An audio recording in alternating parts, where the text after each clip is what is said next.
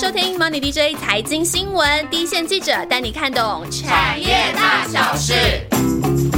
Hello，大家好，我是燕霞哦。相信所有听众对近零排放这个名词不陌生哦。二零五零年哦，几乎全球的主要经济体都要达到近零排放的目标。那最近几天我有看到报纸，国内的环保署也已经公布了企业碳盘查、减碳规划的三个子法。那紧接着第三季呢，国内的碳权交易所要挂牌了。十月欧盟也要开始试行苛征边境的碳税哦。那我最我自己最近有一个很很有趣的例子，就是我有一个生医的厂商去参加一个国际的医学年会，他是做。这个叫做肾病，就是监测肾病会恶化成为血液透析患者的这样的监测产品。然后里面有一套，有一个就是医学年会里面有揭露一些数字，是说它这个。监测提前让人家不要进入肾病协议透气的这个产品，能够协助全球减碳多少量？所以这个减碳这个议题呢，可以看到哈，从今年下半年开始，不仅所有的企业都要开始进入减碳的轨迹、减碳的揭露，包括我们所有的资本市场呢，这个应该是一个不能够被忽略的议题哦。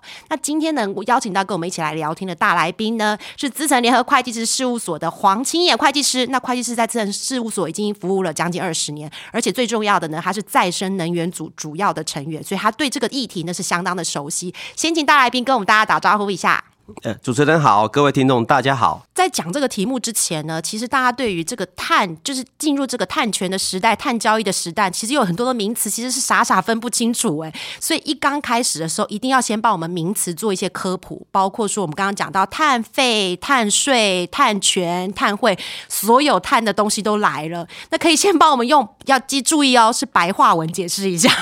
哦，好，没有问题。我想是说。呃，各位可能比较耳熟能详，应该叫做碳级了哈。碳级这两个字应该比较熟悉的哈。那这个减碳这个部分来讲，我觉得要先让各位听众有个概念是，我们的目标是什么？其实呢，就是因为我们要减少我们的温室气体的排放。好，那我怎么减少呢？其实说我们要把这个排放源，也就是二氧化碳，给它一个价格。那给它一个价格之后，接下来我们就知道说，哎，你减多少的碳？等于你是减多少的成本，它有一个价格在的时候，会鼓励企业或民众呢去做相关的减碳的活动哦。它是一个基本的概念，是这个样子。那当然，碳怎么给它价格？原则上我们给它一个名叫碳定价。那碳定价呢，其实就包含刚才主持人讲的，就是可能有碳费、碳税或者是碳权。好，那这三个东西基本上来讲呢，你可以理解成是说什么叫碳费。就是我今天缴了这个费用之后，你政府会协助我提供一个服务给我，就好像我的费用一样，所以它是可以专款专用，就有点像是水电费，我使用了什么只要缴一个费用的概念。对，没错，只是它会有一点特别，是你是因为碳排比较高的情形，你需要先缴一个费用给政府，那个叫碳费。那接下来政府就要来辅导你怎么去改进，因为目标是要减碳，是目标不是在征收那个碳费。好。那什么叫税呢？税大概可以理解，像是我们我刚才五月结束嘛，好，我们缴的营地事业所得税一样。税的话是每个人一起缴纳，但是它政府提供的服务不见得会到你身上。举例，比如说我们很多的税收会在这个这个铺路造桥，很多公共建公共运输的这些设施，那你可能不见得会用到，但是你还是有缴相关的这个税费啊税。OK，所以税的概念是付钱的人不见得是。被服务的人是不见得是使用的人，对，会是这个概念。好，那拉回来一点是说，所以我们现在台湾预计可能明年会实施的这个机制叫碳费，碳费，对，我们可以理解是未来我们缴这个钱的环保署理论上它会有效来运用，协助更多的企业，尤其是中小企业，好来应应这个大环境的一个趋势跟怎么去应变。那简单来讲，还是要能够整个台湾的企业，好企业家人民一起来减碳，然后来协助台湾能够达到二零五零。近领这个目标是哦，概念上会不会是这个样子？那什么叫碳权呢？好，碳权这个问就有点小复杂哈。它大概分两类，一类呢，我们可以理解它叫强制性的，是另外一类叫自愿性的。那什么叫强制性的？也很简单，就是说今天政府开始会要求说，某些产业，我希望你配合我的政策，你每年要减量多少百分比？是好，那表现好的人，我就给你权利。表现不好的人，我就希望你去买这个权利，概念上会是这样。了解，对，模范生就会拿到一个权利，对不对？嗯对对，就像各位可能以前在小时候念书的时候，哦，模范生你就有一些奖品，对。对吧？哦，那如果当然你考不好的话，在我那个年代，可能你就会有一些哈，我们这个就 就有一些处罚，哦是概念上是嗯这样。只是以前的奖励是老师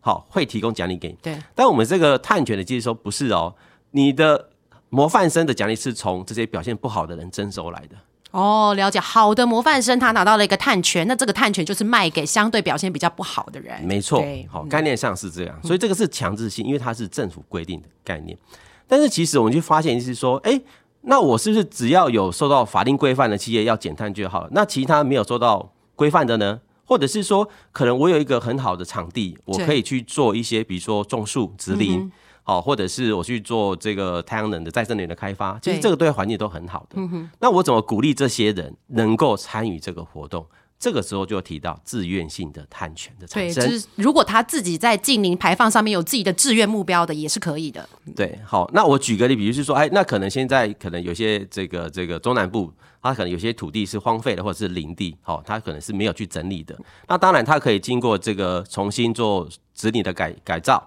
哦，或者是说在原本的地上去种树，那它基本上呢，它就可以取得这个所谓的自愿性的碳权。碳权，对，那自愿性的碳权之后哦，它在做一个合理的这个交易平台上出售给需要这个自愿性碳权的企业的话，它会有达到很多的好处。第一个，你会变相会补助，好、这个所谓的去产生自愿碳权的人，请请他们多多把他的资源拿来做这个减碳的活动。是，嗯哼，那第二个是说，哎，那我企业也拿到自愿性的碳权之后，它可以降低它的碳排放。那可能未来，好，不管是政府的要求，还是是供应商的要求，它都可以去符合他们去做一个减碳的活动，甚至也可以达到自己的减碳的目标。嗯哼，好，所以概念上是说，自愿性碳权它是为了协助。好，这些受规范的，好受这个强制性碳权所被要求的这些企业，能够达到它的减碳的目标，对而衍生出来的一个机制叫自愿性的碳权。对，好，大概是这个样。那当然，以我们台湾来讲，其实我们可以刚才有提到，明年的二零二四会有碳费的征收。那我相信不久的未来，其实我们应该也会有这个所谓的这个我们叫总量管制，就强制性的这个规定会出来。嗯，然后相对应之后，我们就会陆陆续续就会有我们台湾的这个 localized 的，哦，这个。这个强制性的碳权产生，那相对来讲的话，那为了这个碳权的交易，其实我们的碳权交易所，就主任刚刚有提到哈，其实应该就很快也会开始成立跟运作。那你自己在辅导这个企业在做这个这呃，就是在碳交易这个近零排放的转型的时候，你自己有没有遇过一些比较有趣的例子？譬如说，企业主最常问你什么问题？呃，好，其实这是一个非常这个严肃的问题，然后因为是说这个，我们也都希望以我们资产的这个哈专业知识去协助客户去达到他的目标哈。但是我会都会希望客户先理清一个事情，是说第一个你的目标是什么？嗯，因为没有目标，我们怎么达成？好，那第二个是，那你有目标之后，你要不要先了解你本身？好，你自己本身的碳排量是多少？你到底要应应谁的要求？好，那接下来就可以定定所谓的分阶段的哦这个短中长期的目标之后，才能够去协助企业去做去达成。所以呢，我会我的经验是说，当我们在谈碳权的时候，我觉得应该先回过来一个本质上的问题。第一个，你企业一定要先了解要去做碳盘查，知道你的碳排主要是从哪里产生的。这个对企业主来说容易吗？他们知道自己的碳主要是来自于什么地方吗？呃，我觉得听完原理原则之后，它它是很容易理解一个逻辑。嗯，那当然你要怎么计算，还是要专业的人士来来验证啊，来查验哈。那我举一个例子来讲哈，因为碳呢，它基本上是一个温室气体的一个代表的一个名词而已。好，那简单来说，其实就是你在不管你的这个工厂运作哈，不管你是直接的或者使用能源，还是你从供应商买的的原料，哈，那这个部分呢，它陆陆续都会有一些所谓的能源的消耗。好，能源的消耗，那你就把能源的消耗把它减少之后，基本上来讲，你就可以宣称你的碳的这个足迹就可以下降。好，那这个概念哈，就是说有点像是怎么，就是说啊，比如说我们现在很多年轻人都需要做这个体体重的控制，是好，那我们怎么减肥？我们怎么做体重控制？减糖吧。就最近我也在做这件事。对，没错。那你怎么减？你当然会这样说哦，我那我可能没有减没有减之前，我可能一天要喝两杯珍珠奶茶，是好，然后呢，因为工作压力大，可能晚上加班什么，我还在吃个宵夜，对吗？好，所以你要先了解你的饮食习惯之后，会计师，这不会是你的生活吧？这已经植入到我的这个 这个生命里面了，所以不是太难的事情。好，对，所以概念上还是很很像。其实减碳这个东西，说我要怎么样让我的能源少用，所以你就要先了解能源你是怎么使用的，包含了电力、是你的燃料，哦，甚至是说你在生产过程中，你可能用到其他的一些可能会用到的能源，嗯好，你要先盘查出来之后，那怎么减也其实也不难，就几个方法。第一个少用，那你怎么少用，你就要涉及到公司的设备的汰换，嗯哼，好，因为生产的过程之中，你如果设备没有汰换更新的时候，你要用的能源或者是燃料，它是一定的。对，太老旧的一定排碳量是大的。没错，对，所以这个部分但是对企业的这个初期的资本投资金额会比较高，所以相对来讲呢，它的被需它就不是那么优先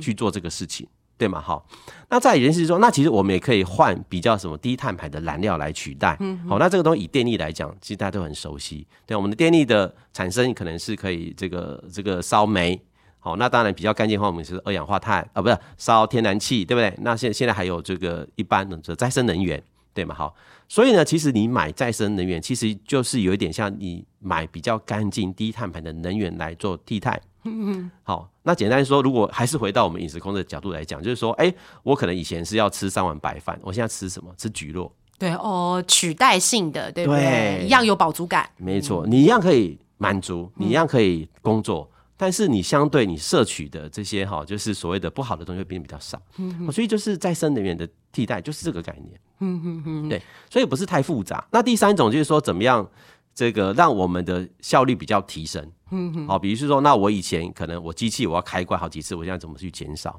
好，其实就是说我们理论上还是要回过头来，先去把这个东西跟客户理清楚之后，然后才能够往后走。好，那如果你一开始就直接谈到什么碳权交或什么的话，那其实我会觉得这个就是因为它是叫解决方案，你还是要源源头来谈这件事情。嗯，对。那当然，其实我们最近比较常被问到的就是所谓的碳汇这件事情。是，对，好，那尤其是说很多的企业，它可能有些领地，他说那这样子啊，还我本来就很多森林，那我可不可以把这个东西变成一个碳权的话？好，那碳权的话，那其实基本上来讲，其实对企业形象有改善，然后对地球环保有帮助，再来当然也可以有一些收入跟补贴，大概是这个样子。对，好，但是森林的碳汇哈，它要怎么变成碳权呢？其实它相对的还是要经过一个计划的提出，经过外在单位的查验，好，然后才能取得的相关的这个自愿性的碳权。是，好，那之后呢才会去做一个碳权的交易。好，但是也老实的跟各位听众报告一件事情，就是说，呃，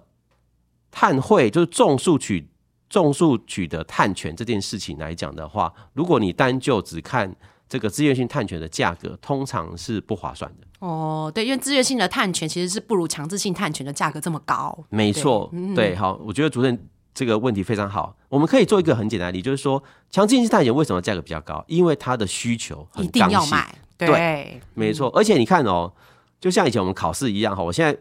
考六十分的人可能很多，我考七十万人越来越少，八十九十一百，所以这些所谓的表现不好的企业，理论上来讲，它越来越多，是。表现好越来越少。所以相对在供需的情况之下，它的价格就会拉高，所以我们就会理解，那为什么很多我们在检讨一些碳权的价格的时候，欧盟的这个碳权的价格就非常的高，哦，甚至它突破一百欧元，嗯是。哦，非常非常的高，对。但自愿性来讲的话，因为它的供给跟需供给可能会陆陆续续产生，但需求不见得那么刚性，对所以相对价格会比较便宜。嗯哼，对，自愿性探权有一点想象是一种做形象的概念啊，强制性探权就是法律就是规范上面就一定要你买，所以它是刚性需求。另外一个有一点算是。刚性需求以外的需求啦，所以它价格就没这么高。那我自己之之之前跟会计师聊的时候，好像也有提到哈，就是其实电力是很多企业在排碳里面，就是应该说用电是很多企业在排碳里面的大的大项目，对不对？所以其实有时候你们也会建议一些企业做一些很简单的省电或者是什么样子的方法，就让它达到减碳的目标，对不对？嗯没错。其实我们去看一个企业的碳排的一个组成来讲呢，哈。那你可能各位有听到，就是说有分为什么范畴一、范畴二、范畴三，去计算一个企业的总碳排量。那简单讲，范畴一就是你自己直接产生的碳排，范畴二呢，就是你使用电力产生的碳排。对，范畴三就是间接的包含你的供应商。什么叫供应商？就是说你买任何的产品，它的碳排也会算在你身上。而且听说，如果说供应商来拜访客户，他开的车是什么车，这个也要计算在范畴三的碳排量里面，对吧？对，因为这个都会影响到那个这个供应商他自己本身的碳排是多少。OK 好，那当然，其实以这三个来讲的话，其实范畴二就是电力的使用来讲，一定是企业来的碳排最高的一个一个一个啊、一个来源。对好，所以我们就可以理解是说，那为什么政府在定政策的时候会先希望先从政府去用再生能源发电的这个、这个这个原因，你就可以理解，就是。我先从碳排最高的来源先去下手，它的效果一定是最有效的。最明显，没错，对，好。那在当然，在这个电力的这个部分来讲，其实你就除了购买再生能源之外，那当然现在其实不管是企业，还有很多的这个所谓的能源管理公司、或节能的公司，它其实也会提供很好的 solution，是好来帮你什么？帮你去厘清你的用电的习惯，用电的这个尖峰低峰，好，然后呢去协助呢你去做一个能源的这个减量。那其实回到一个问题是说，我们如果用电量能够直接减少的话，其实你也不需要买这么多的绿电。对，嗯，就是根本的，就是开源节流的概念，你先节流嘛，对不对？先至少减少自己的电力使用量，那你要购买外购这些绿电的需求就会变得比较少。那如果以后这个碳都是有价格的，所有的碳费跟碳税都会变成企业的成本，对吗？这个这个部分的话，到底你们自己在看说，对于未来公司的呃盈余啊，或者说公司的整个毛利率会有怎么多大的影响？好，呃，这个问题我们应该是这样看的，因为从名词上来看，一个叫碳费跟碳税，所以不管怎么样，最终它一定会变成成本或费用。是好，这个是可以理解哈。那这个部分呢，我带一些数字让大家有一些感觉，就知道对企业的 impact 冲击是多少好了哈。那我们来谈一下，我们可能明年会开始征收的碳费来讲的话，目前好所公告出来这个征收的对象会是年碳排放的的碳排量是二点五万吨。我插个话，二点五万吨出来的时候，蛮多企业都哇，很这个这个这算低门槛，很容易就超过了耶。呃，没关系，它有限产业，好，它有先限产业，好，一个是电力产业，第一个是制造业，好，那如果不是在这个产业，你可能可以先松一口气。但是话说回来啦，为什么限电业跟制造？因为这两个产业其实碳排相对是高的。是好，那二点五万吨的概念哈，我们先不管是多还是少，我们就用价格来换算好了哈。其实我们在台湾的这个碳费最早的时候，我们有曾经可能有听过，就是这个一吨 CO2 的话，大概一百块台币。是好，那二点五万吨一百块就是两百五十万，嗯，对嘛？好，那最近其实也有一些这个这个呃，有人提出是说，那可能这个价格太低了，嗯哼，好，甚至说未来我们会知道是说，可能假设产品你会出口到欧盟去，有可能会被征收到所谓的碳呃欧盟的碳边境关税，边境关税，对。对，那你要去那边，你要去欧盟缴碳边境关税，但如果你在台湾有被征收碳费的话，理论上是可以去扣抵是碳边境嗯关税，所以也有人是说，那为什么我台湾的碳费不定高一点？干脆缴到台湾还可以，对不对？对，然后加惠国民，那环保署说完之后，它可以做出很多很多的事情啊，然后帮助台湾的企业更早去做我们叫绿能转型或减碳这个活动，其实是好事，这是好事。好，好，那价格上呢，我们举例来讲，比如说有人会提到说，可能我们现在可能要这个这个一吨的 CO2 可能五百块，嗯哼，那五百块的概念一年就是一千两百五十万。哦，好，那如果我们就再谈高一点，哈，比如说是三千块，然后再是一百块美金左右的话，那就是一年就七七千五百万台币。嗯嗯嗯。所以我们就可以理解一件事情是说，这个碳费的定价来讲，哈，其实我自己的看法是说，我们还是要回到一件事情，就是企业的获利能力跟应变能力，以及台湾政策的目标会是什么。嗯哼。如果我们一昧的，好，就是说，因为我可能未来会有什么的情形，我可能在欧盟要缴碳冰关税，那与其缴在国外，我都不知道在台湾缴，那然后我假设我的台湾的碳费定的太高的时候，会有几个问题产生。第一个，可能刚才提到，你看最多可能一年是七千五百万，是就企业就要缴给这个环保署或政府去做，这对企业的影响是比较大的。嗯嗯，好，但是你现在回过头来，假设我一年就算是这个好，就缴一千两百五十万，哈，就是假设我的价格是五百块钱的时候，相对企业是可以什么有一个激励效果，让它有时间去做应应。嗯嗯，因为我们的目标并不是就说哦，因为我要在国外缴比较多的费用，我就在台湾缴。我觉得这个跟我们的目标不太一样，我们目标是要减碳。对，然后企业并不是一下子就可以马上去做阴影的，因为刚好提到有很多很多的前置作为跟规划去做，所以我会觉得应该是一个比较是一个这个呃循序倒举的一个角度来讲，可能一开始的时候或许给企业一些时间，那我们的费用也不用太高，让企业能够有一个这个激励效果，缓冲期做阴影去做反应，对吗？哈，那老实讲，你当你给接一个缓冲器，他去真的把碳节省下来的时候，他接下来碳排低了，就算他要出口到欧盟去要缴碳边境关税也少了，因为我碳排就少了。对，嗯哼嗯，对。所以这样子可能会是一个比较好的概念。嗯不管是说你刚刚提到一千两百五十块、两百五十万，或者七千五百万，那有没有说，譬如说，它可能是说资本额，或者说它获利能力低于什么样子的水准的这些企业，可能需要比较小心。譬如说，它本来的毛利率就不高了，然后再磕这个税下去，或者它本来获利能力就不高，再缴这个税下去，你们就会提醒这样子的企业是要特别特别注意这样子的趋势。呃。那我们应该回来看几个问题好了，应该是说，因为企业整个的这个获利能力，当然这个企业规模有大有小哦，其实这个东西是很难这个一概而论的哈。但我们可以理解说，那当然台湾的这个所谓的环境或政策的影响之后，假设台湾的营运成本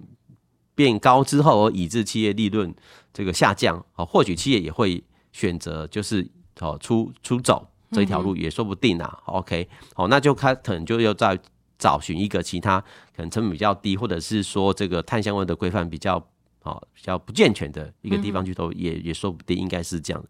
但我们来讲产业来看这件事情来讲，应该是说我们还是要有一个概念是，今天这个产业它并不是一下子所有产业都会受限，所以我们还是要很认真去谈一件事，说你是因为什么样的规范。然后你是不是在这个规范的产业里面？所以举例，比如说我们要谈的是台湾的碳费的话，那刚才提过就是二点万吨一年，然后是电力或制造业。但是如果你要谈的是出口到欧盟去的碳边境关税的这些产业，它可能就是像是这个水泥、钢铁、铝，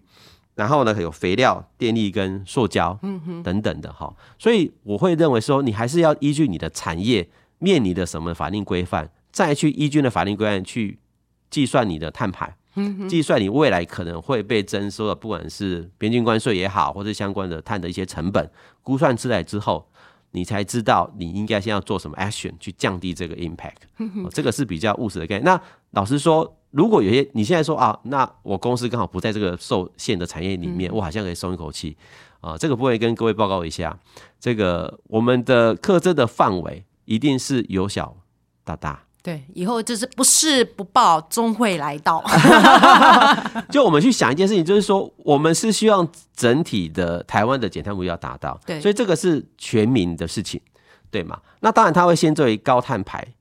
好的产业去做约束跟拘束，但是这些减碳也只能够减到一定的量嘛，对，所以终究来讲的话，可能相关的产业都会被影响得到。嗯，那就算你的产业并不在这些苛征范围之内。你有可能你的产品是别人的原料，你会接受客户的压力。对，客户有可能把这个转嫁给你，对不对？嗯就客户来讲，就是说他会选择一个产品比较低碳排的，对，的的这个公司去进口这个它的相关产品，因为刚才提过。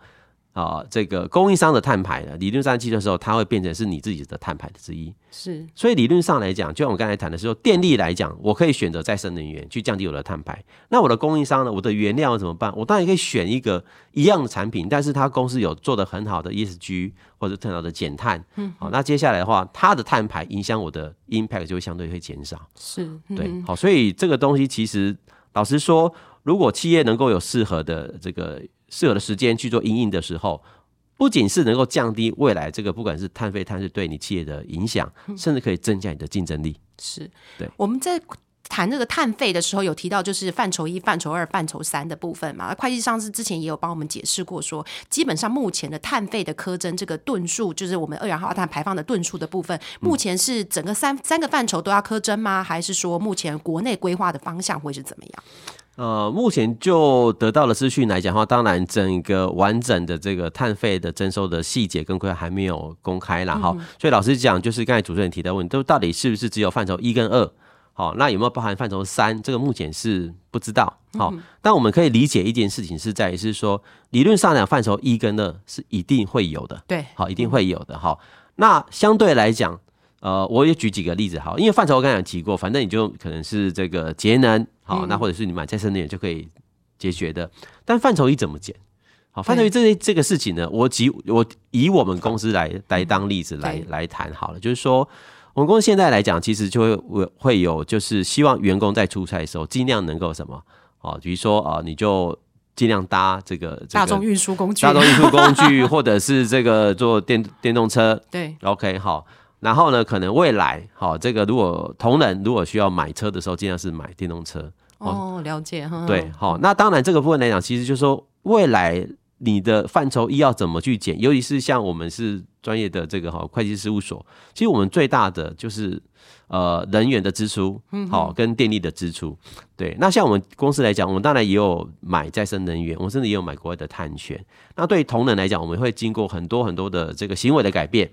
好，然后希望能够让我们的这个移动的这些的这个产的碳足迹或碳排能够下降。嗯嗯。好，所以这个部分来讲，是说企业现在就可以来。来思考来做这个事情的，那我相信，其实以现在的的这个员工来讲的话，我们的员工同仁来说，也都能够会的要响应这个哈节能减碳这个目标。而把自己的行为去做一些改变，他们都非常的热议。嗯，那另外一个部分碳税的部分，其实是摆产品苛征的部分。然后大家也很好奇，说到底碳税它是怎么样计算这个价格？上次会计好像也有帮我们解释过，说它是用什么样子的概念去计算这个碳税，可以再帮我们跟听众解释的清楚一点。好，这个部分我们应该是这样讲，就碳税来讲的话，我们目前台湾的的这个概念来讲，并没有提到说什么时候要去征收或者要不要去征收这个事情。好，那我们回过来谈一个问题，就是说刚才有提到所谓的欧盟的碳边境关税，是好，就是 C Bank 好，那其实它原则上来讲，它可能也会规范是一种这个用碳相关的这个这个税啦。哈，那碳边境关税呢，基本上它的概念是说，因为它的原则上是要减少所谓的碳泄漏。嗯，对。什么叫碳泄漏？就是说，今天如果我一个企业一样是在欧盟境内生产的时候，我除了既有的成本以外，我还要再附加欧盟相关的碳定碳定价对产生的成本。但是可能我在这个假设在台湾的企业，我可能只要一般的营运成本就好，我不用负担这么多的碳定价相关的成本的时候，就会产生台湾的这个公司上的产品价格的成本比较低，就相对比较竞争力。这个时候就产生所谓的企业上面的这个竞争上面的这个差异，对不公平的竞争了。对，好，那这样子讲可能就会有一些会迫使有一些这个公司它从欧盟就往外移出。那往外移出之后，它反而在境外它可以更大肆的去做摊牌。所以这个东西就是基本概念，就是这个叫碳泄漏。嗯好，叫碳泄漏。那我们怎么去衡明这件事情？就是说，当你今天如果东西要出口到欧盟去的时候，我当然要去看你这个国家有没有健全的碳定价的机制。嗯，再来，如果有的话，那你所征在当地所征收的这个碳费或碳税就可以去扣抵。哈，这个刚才有提过了。那怎么去计算呢？就是说我一个产品来讲的话，产品计算的碳排跟企业计算的碳排概念上是不太一样的。嗯，企业就刚才我刚才谈的就是范畴一二三。是，但一个产品真的要去计算的话，它是有点像按照产品周期的这样的角度去思考。它个产品的一生，它到底碳排会有多少？举例，比如说，我们可能要知道这个产品它相关的原物料是有多少，那这些原物料可能相关在产生的时候会有多少的碳排？再来生产过程会有多少？甚至我卖掉之后，我的运输到底距离会有多远？对，OK。然后呢，可能我的消费者大概会使用期间我会用多久？好，那用多久的时候呢？这个用的电力的耗能是多少？这个都需要计算，甚至到这个产品最后，可能你是要废弃的，或是回收。好，整个一整个产品的这个，我们叫这个哈产产品的这个这个生命周期，从原料到被丢掉，对不对？对，都要计算。好，所以它概念是不太一样。那相对计算来讲的话，也相对会比较比较复杂。是对。那接下来就是依据呢企业对这个产品的这个碳排所查核的结果，那到时候在如果产品要到欧盟去的话，它在报关的过程，你就要去做个申报。嗯哼，哦，大家就依据你申报的这个数量来讲，可能就要买相关概念的一个就缴征收相关的这个关税。好，大概是这样的概念。对，就等于说产品的生命周期，它产生多少的碳排放量，它就乘上了当期碳权的概念，这个就是它需要缴多少税的意思，对不对？没错，对。那当然，我们在看一个产品的这个生产过程，就是我们的生命这个周期里面，其实有一件事情非常的有趣，就刚才有提到，连同你在使用时候会产，所以用的电力都需要去估算。我们以电脑来计算，比如说。我现在是高效能的电脑，我可能就是说我可能这个这个耗能比较低，那我可能这个这个充一定的电的时候，我可能可以使用的时间比以前更长。嗯哼，所以这个东西都可以下降这个产品的这个碳排。哦，因为我在使用的过程之中，我需要使用的这个电能变少，嗯哼所以呢，我相对产生的就是使用的这个这个产生的碳排就会变少。了解，所以等于说，这个产品，这个公司在设计这个产品，从原料开始到说使用者的使用情境产生的所有的呃用电量，都需要计算在这个产品的生命周期的碳排里面。没错，没错。这个对企业来说会不会很困难呢、啊因为光听起来我都觉得，哎，所有的企业主真的都完全明白，完全可以掌握它的产品被使用的情境产生了多少碳排量嘛？但是我会认为是说，虽然这个观念可能对有一些企业主或者是一般的听众来讲的话，或许是呃不见得那么容易理解的哈。但是我们去想一件事情呢，就算你不理解这个概念，但其实很多企业都在做这个事情。比如说，我们都知道相关的运输成本，我运输距离越远，我的成本越高，对对吗？好，相对来讲的话，我要节省这个成本的时候，我就要缩短我的运输的距离。那其实你缩短运输距离，相对耗能燃料使用就少了，你就是一种减碳。哦，理解，所以他们大概都理解减碳该怎么做啦，对不对？呃应该是说，大家为了“碳极”两个字，他会要节省成本。是那节省成本来讲，其实很多时候成本减少的话，你无形之中你使用的能源就会变少，相对就是减碳。好，那再说，其实我们现在以所有的电子产品来讲啊，一定都是强调就是高效能。嗯哼，好，那这个这个效率是越来越好，那个用电是越来越低。嗯，好，所以这个其实也跟整个的这个产业的发展趋势是一致的。嗯哼，只是是说，当你现在呢，假设要做这样的设计的话，你可能步调早一点或快一点的时候，哦，你就可以一鱼两吃。哈，不管你的产品，哦，这个在市场的竞争力的消费者使用度，这个喜好程度会比较好。而且相对来讲，你的整个产品的碳排也会变得低，嗯哼，对，那整个的这个对公司的好处是越来越多。我们当初在聊说这个碳交易之下会产生什么受贿受害产业的时候，有很大的一个受贿产业，因为刚刚听起来这个都是一个很复杂过的受贿的产业，就是像您这种专业人士了，对不对？包括像有些帮人家规划怎么减碳目标的，像像有很多名词，永续规划师啊，或者会计师在帮人家计算，这个是很受贿的一个产业，对不对？最近案子应该接不完。呃，是是是，应该是说，其实在，呃，我们应该是这样子看的哈，就是说，当一个新的概念出来的时候，大家去应用，其实都是需要有人协助，哦，是所以因为这样，就是相关的顾问公司才会产生。对，对，那我们可以理解说，最近其实真的是最夯、最最最热门的一个产业就是 ESG。是好，那 ESG 来讲，不管是你要去制作 ESG 的报告，甚至是说去协助企业去做一些相关的这个永续的活动跟规划，好，其实这个东西都企业都需要这个外部的这个这个专家来帮忙。是没错，没错，哈。那接下来是说，那因为现在又是回到的减碳的这个目标来讲的话，其实购买如何购买再生能源跟绿电这件事情，相对也是比较是最近这个企业主比较需要的一个一个事情。好，所以其实我们也协助很多企业去做怎么去规划、订立自己的目标，跟去采购所谓的这个绿电再生能源的部分。好，这个都这个是最近比较常。呃，被被问到，那当然这些东西都是这些产业其实都是相关是受惠的。嗯，好，那当然我们可以理解，除了刚才这些讲的这个顾问公司以外，那我们在谈所谓的碳足迹盘查的时候，这个也要查验单位，对好去做查验证。对好，因为一个东西很简单，我们今天在讲我有多少的碳足迹的时候，甚至你买了哪些碳权，这个东西都要都是要被查验、要被验证的。对就跟我们的会计师的工作非常非常的像。嗯哼，对，所以这些查验公司、顾问公司，当然它是为了站在协助企业解决问题的角度来讲的话，这些产业其实会是受惠。但是呢，除了这个以外来讲，当然我们也有一些企业，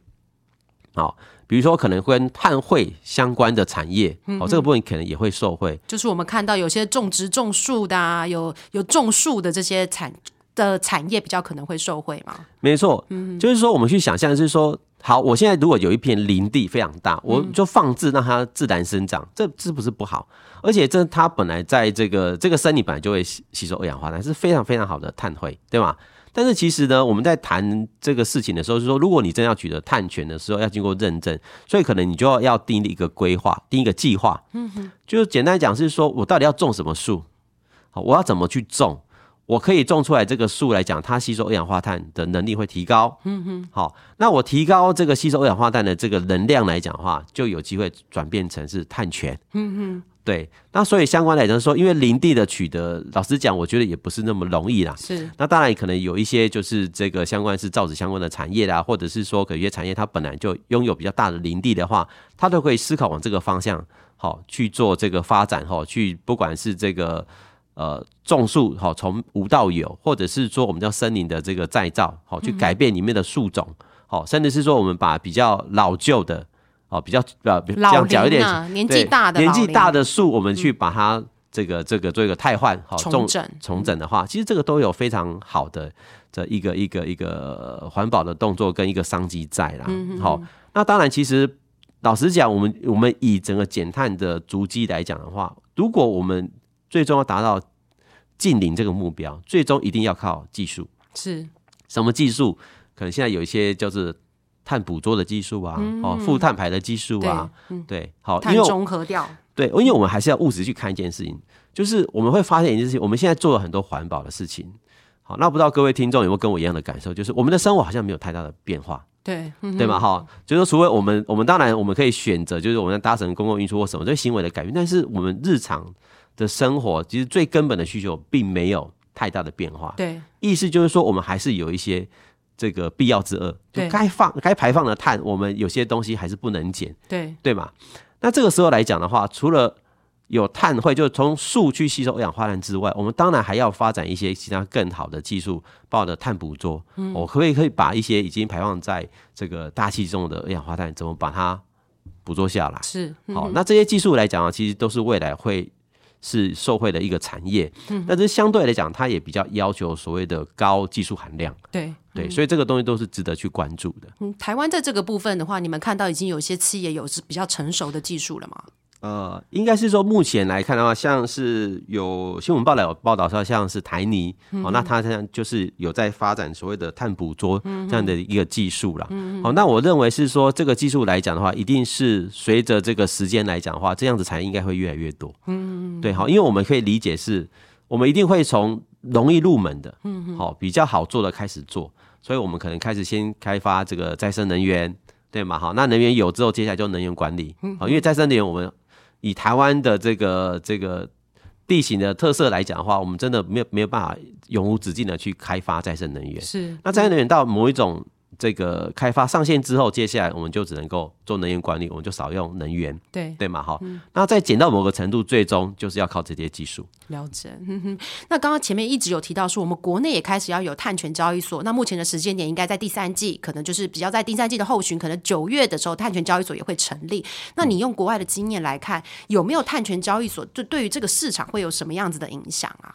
呃，好，我们应该是这样看的哈，就是说。呃，交易所这个事情呢，我们还是回到一开始谈，因为探权有两个性质嘛，一个强制性，一个叫自愿的哈。强制性的话，基本上它因为就是要符合自己国家的减碳目标，所以相对强制性的这个碳权的交易，通常是不会有跨国交易的。哦，因为 localize 都不够用了，对不对？对，好，应该是说我就是我刚才提到，就是说我的目标是为了去。让这些表现不好的产业做得更好。对对，那我现在再把这个碳权去卖给其他国家来讲，那不是更不利？好，这些企业去做改善吗？那如果企业，我刚才提到，当企业当然它没有办法承受到这个这么高的成本的时候，他一定要做改变。对，好，那可能是外移，甚至他就就去做别的事业也说不定。OK，所以这种强制性的话是不会做跨国交易的，那自愿性的话就会，那这都影响到他们的交易所哦所做的这个交易的内容了哈。那以我们台湾来讲的话，因为我们现在其实并还没有走到所谓的台湾的 localize 的这个强制性的碳碳权对的这个这个阶段，我们现在只有碳费，所以当然我们的碳权交易所刚才主任有提到了哈，那可能会是在这个八九月的时候会成立哈。那初期来讲的话，也提到大概这个资本大概是十亿新台币，那可能公司会是在高雄，那交易。的这个中心会是在台北，已经有很明确的这样子的一个计划出来。好，那回应到我们台湾币还没有强制性的碳权产生，就讲实在一一点，就是也没有碳权可以交易嘛。对，没有什么可以没有嘛。对，所以目前来讲哈，我们当然听到说，目前它的规划来讲，一定是以先以辅导为主。对，嗯嗯。好，那我觉得这个概念是对的，是说，与其我们太快去做一个碳权的交易，倒不如还是先辅导企业，比如说怎么样去这个节能啊，好，或者是取得一些再生能源啊，好，或者是说你有什么方式可以创造更多的碳权，哈，这些辅导其实都需要的，甚至如何去购买国外的资源性碳权，等等之类的，哈，这个都是需要去这个辅导。好，那当然呢，如果以最终来讲的话，那其实呃，这个今天的新闻有提到是在说未来来看的话，哦，因为初期是辅导为主，但是最后来讲还是要所谓的碳权交易。那碳权交易目前看也是二加一的概念。什么叫二加一？呃，简单讲，第一个其实就是台湾 local 是碳权交易，第二个是可能未来也是会呃会去这个。有一些品质好的经呃可以经过这个查验的这些所谓国外的资源性碳权，也是可以在台湾的碳权交易所也买得到。对，好，所以国内国外好大概是这两个市场。那第三个来讲的话，其实这个部分来说的话，也会有是说，哎，有些台湾可能有一些这个自己提出计划的一些这个节能减产生的碳权。那这些部分呢，既不属于这个强制性的，也不属于国外认证的碳权的话，它也有第三个方方法来去验证。然后呢，这个所谓的第三种所谓的台湾 local 的资源性的碳权，也是可以来透过这个平台上做交易。好，所以未来会是一个二加一的这个碳权呃交易所的这个这个这个形成，会是这样子。那有了这个碳权交易所之后，对于企业啊，或者是说对于整个资本市场，会有什么比较具体的影响吗？呃，我会觉得是说，相对对企业来讲的话，因为我刚才有提过，就是说，其实不管你怎么去计算哈，这个碳费。碳税跟碳权基本上一定都会是你的成本之一。是好，因为现在讲，除非你有企业是专门要来做碳权买卖来从中获利的，好，但当然是相对是比较困难的。但是有些国家的这个法定限制你也很难。好，比如说可能未来可能可能我们取得碳权之后，或许你就真的就是要抵用要使用掉，你没有办法再做交易，也有这个可能。OK，好，那回过头来是这些都是企业的成本。好，但是呢，与其说我可要自己到国外去。找合理的这些可能是这个这个代代代理商或者是国外的管顾问公司，对，才能够买到这些国外的这个碳碳权，好，这边的碳权来达到我自己本身或其这个法令规范的一些目标的话，那我可能更容易就是在台湾的碳权交易所就买得到，相对税比较容易，哦，那也有品质，那我我相我也相信相对的成本，哦，这个相关的这个手续手续啊，交易的成本会相对是比较低，所以这个东西对企业都是一个非常好的一个事情。今天的节目非常谢谢黄会计师来帮我们讲解了很多碳交易这个时代的新概念。然后我最开心的部分就是你讲的话大概有八成我都听得懂。哦，那那我还有两层要改进。上集的部分呢，其实会计师讲了很多，就是包括我们的碳交易之下有碳定价的概念、碳费、碳税跟碳汇或者是碳权交易之下这个名词的解释，还有对企业的成本、企业的因应之道会有造成什么样子的影响。然后他也盘点了一下，大概受贿跟受害的产业大概会是什么样子的面貌。哦，那下集的节目呢，我们会请到我们 MDJ 的团队呢，就个别产业、个别公司有比较受惠受害的公司呢，做一些盘点，再细数给大家。好，那就下周见喽，拜拜。好，谢谢各位，拜拜。